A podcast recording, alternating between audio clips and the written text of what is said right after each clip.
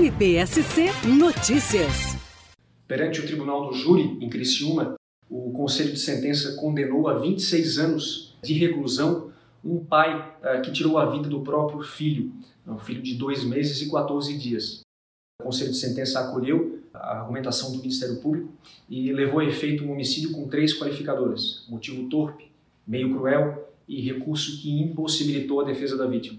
O processo faz parte do mutirão de julgamentos e o fato aconteceu em 2011. A resposta foi a contento, acolhida parte das teses apresentadas pelo Ministério Público, reconhecendo, porém, a semi-imputabilidade do réu com um desconto ao final da reprimenda. São 26 anos de reclusão, eh, já com mandado de prisão expedido, conforme a legislação vigente a partir eh, do pacote anticrime.